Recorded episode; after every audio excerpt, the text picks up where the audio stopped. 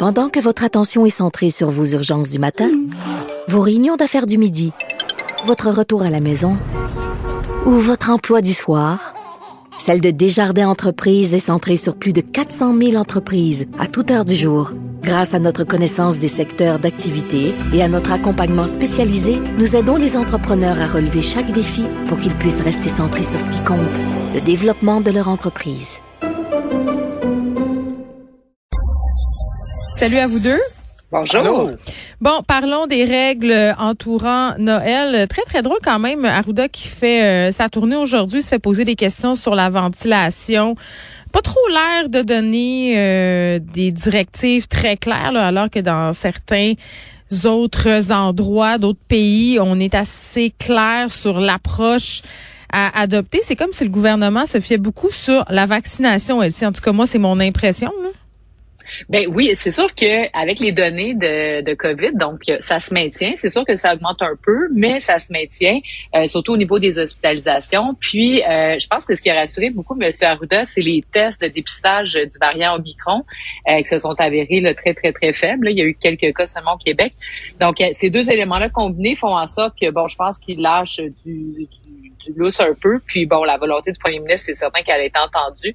Bref, 20 personnes et pas de. Et la chose importante aussi, c'est que contrairement à l'an dernier, hmm. on n'est pas dans un état entre guillemets de crainte policière. Donc il y aura pas de dénonciation, donc il y a peu de chance. Donc c'est vraiment donner un cadre. Moi, j'apprécie ça. dans le fond, c'est donner un cadre public pour tout le monde, puis se dire bon ben tu sais, euh, avec ça, ben les gens vont grosso modo essayer de respecter les règles. Puis on sait qu'il y aura hmm. toujours de toute manière des gens qui vont l'éviter. On a dit quand euh, même que c'était 20 personnes vaccinées. Oui, vaccinées. Puis là, il y a les enfants. Donc, euh, les enfants là-dedans, faut pas, euh, tu sais, nous chez nous on est six, donc euh, déjà là, euh, on vient de prendre un gros, grosse partie du party. On sera pas invité, on sera pas invité à beaucoup d'endroits. Bref, ouais, c'est ça. Mais bon, 20 personnes, je pense que c'est correct. Ou sinon c'était trois bulles. Peut-être qu'il aurait pu rajouter l'idée des trois bulles. Là. on dirait que ça a été évacué cette affaire-là. Ah, mais c'est vrai, on n'en a pas trop entendu parler. Qu'est-ce qu'il y en est de ça? On sait pas. le savez-vous? Non, ben, mais c'est plus là. C'est 20 personnes. OK, on n'a plus, on a plus de bulles mais c'est ça, c'est 20 personnes, c'est ça, dans, dans les documents, là, parce qu'il y a toujours l'annonce, puis après ça, sur le site du gouvernement. C'est ça, on peut aller voir. Là, ouais, puis même sur le site du gouvernement, c'est marqué 20 personnes, puis après ça, on dit dans un autre paragraphe qu'il est très fortement recommandé. Fait que moi, je trouve là, euh, je suis d'accord avec Elsie d'avoir un guide, ça je pense que c'est important. Là, il n'y aura pas de police dans nos maisons, il n'y aura pas la, police de la fondue chinoise de 24 et le 25 au soir, mais ça reste néanmoins que je trouve un peu que la recommandation est un peu comme garochée. Là. Je sais pas si c'est l'histoire des CHSLD. Mmh, bien des gens disent ça, hein, que ça nous a été ben, jeté euh, pour ben, faire diversion. Oui, parce que hier, tout le monde se faisait dire hier matin, là, euh, journaliste, chroniqueur, analyste, ah, ça va être jeudi, ça va être jeudi, ça va être jeudi, ça va être jeudi. Puis tout d'un coup, ah, surprise, on a une bonne nouvelle. Mmh. Puis moi, ce que je trouve drôle, c'est comme c'est comme il y a une recommandation, mais c'est 20 personnes à l'intérieur vaccinées, mais à l'extérieur, on garde 10. OK, mais moi, là, ça fait deux ans que je, je, m'informe sur la pandémie, puis j'ai ouais. compris que à l'extérieur, c'était mieux qu'à l'intérieur. Non, c'est tellement bizarre, Marc-André, ce que tu dis. C'est comme une recommandation à moitié lancée. Là. J'aime pas ça. Mais tantôt, je recevais le courriel de l'école des enfants sur le concert de Noël. Chaque année, c'est dans la cour de l'école des chants de Noël. Et là, on, nous spécifiait que le spectacle serait filmé parce qu'encore cette année, on permet pas les rassemblements de cette ampleur-là à l'extérieur. C'est quand même n'importe quoi, là. Ben oui, d'autant ben, plus qu'on allait dans les stades. Oui, exactement. On peut aller voir des spectacles et tout ça. Puis bon, à l'extérieur, je pense que les parents auraient pu se gérer et porter des masques. Mais bon, ça a l'air qu'on est capable de se gérer à l'intérieur, mais pas à l'extérieur. C'est ce que je comprends. Euh, Marc-André, on se parle de la gestion des armes à feu. Oui, oui. Ben, c'est un dossier qu'on le sait depuis la, fin de l'élection fédérale, mm-hmm. euh, l'élection municipale aussi. Et c'est quand même un peu bizarre hier ce qui est arrivé du côté d'Ottawa.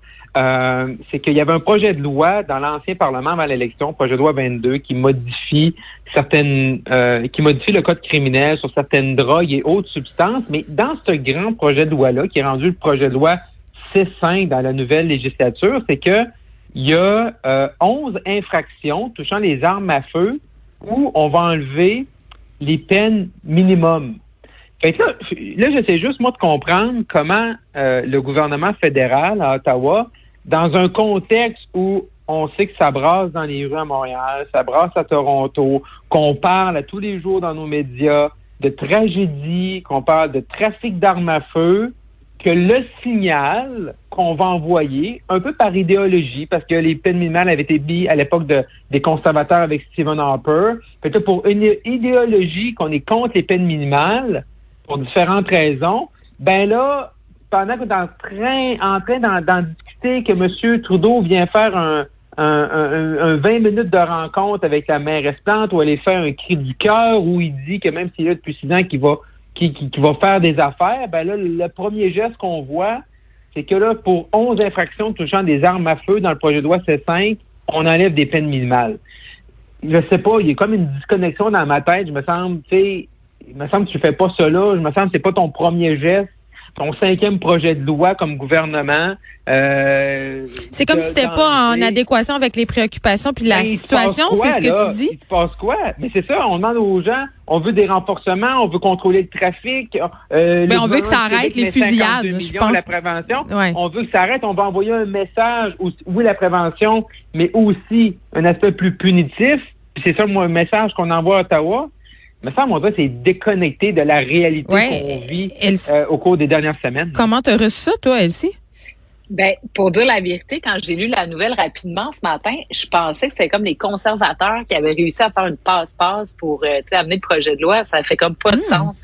Ça fait aucun sens. Euh, je, je, je, me demande même si c'est pas comme une erreur du leader ou je ne sais pas là que ça a passé tout droit. Euh, on s'explique mal là, cette situation-là. Marc-André l'a bien évoqué. Euh, donc, je pense qu'on n'a pas terminé d'en parler. Est-ce que est-ce que ça va rester comme ça? Je suis pas certaine. Je suis pas certaine que c'est viable politiquement. Puis ben, même dans la situation euh, qu'on vit sur le terrain. mais mettez-vous à la place des maires des villes aussi, là, qui voient ça ben, passer, puis qui se disent Hey, nous autres, là, ça fait des mois qu'on se fait pelleter le problème euh, des armes à feu dans notre cours. Là. On nous a sorti le lapin d'un chapeau, là, c'est-à-dire les villes, c'est pas la même situation, donc on va laisser plein pouvoir aux villes. C'est la mairesse de Montréal, quand même, qui implorait Justin Trudeau de faire quelque chose, là, parce qu'on sait on a des incidents par-dessus incidents par-dessus incidents. J'expliquais hier euh, que moi, j'étais de celles qui essayaient un peu de relativiser les affaires, bien que je trouve ça absolument épouvantable qu'on ait comme ça des incidents euh, avec des armes à feu à Montréal, qu'il y ait des gens aussi euh, qui sont complètement non criminalisés, qui aient payé de leur vie, là, des ados en plus. Là. Mm. qu'on soit dans une espèce de, de mesure comme ça, mollassonne, c'est...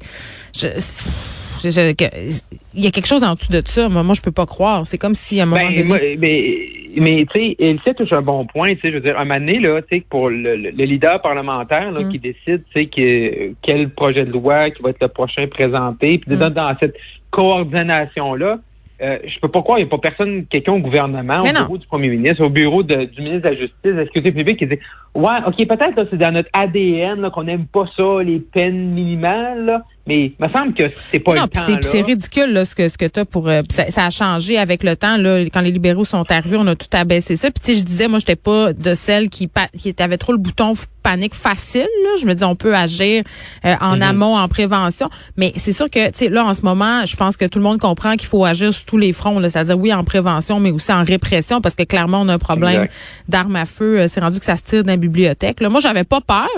Mais là, ma fille se promène le soir, puis j'étais là, ben là, je commence à trouver ça un peu paniquant. Là, le, chapeau de mer a embarqué, a kické, comme on dit. Euh. je suis d'accord, moi aussi, c'est drôle, hein? Ouais, mais, mais... on n'a jamais eu ça à Montréal. C'est vrai. un sentiment de. Voyons. On se promenait, moi, mm. depuis que je suis toute jeune, on se promène dans la rue, tout ça. Super sécuritaire, là. Exact. Puis là, ça touche plusieurs quartiers. Tu sais, c'est plus juste dans un secteur. Tu te dis, coudon, la petite gang de rue, elle pourrait être, euh, tu sais, elle pourrait s'être promenée un peu plus loin. Puis, ah oui, tu sais, ma fille, elle me disait, oui, oui, ma fille me dit, ah, maman, je vais aller magasiner au centre-ville. Puis j'ai dit oui, mais j'ai eu une petite pensée quand même. Ça me stressait.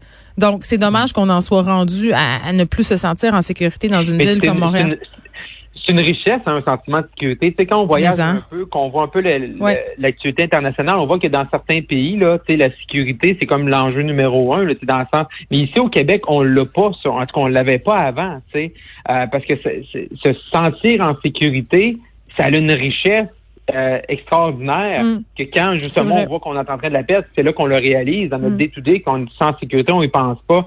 Fait que c'est sûr mm. que ça, ça va prendre une réponse plus forte de l'ensemble des paliers de mm. gouvernement, mais on dirait qu'ils sont un peu dépassés par la chose. Bon, là, euh, parlons de ce qui se passe avec notre gouvernement et les sports, OK? Et là, je, vais essayer d'être de bonne foi. Là, quand on a nommé le ministre des Nordiques, j'ai un peu ri. Tu sais, je me disais, bon, ben là... Euh, c'est un peu ridicule. Là, Pierre Fitzgibbon qui va s'occuper du retour des expos, du nouveau stade de baseball. Euh, c'est quoi? Est-ce qu'on va les envoyer en lac à l'épaule, ces deux-là, le ministre des Nordiques, le ministre des Expos, pour qu'ils se parlent toute une fin de semaine? Je veux dire, à quel point c'est un peu niaiseux et c'est un peu en tout cas, moi, je vois ça un peu comme étant du populisme de bas étage. C'est-tu juste moi qui trouve que ça a comme pas de bon sens? Ben, je trouve que tu as un peu raison. On a autre chose à faire.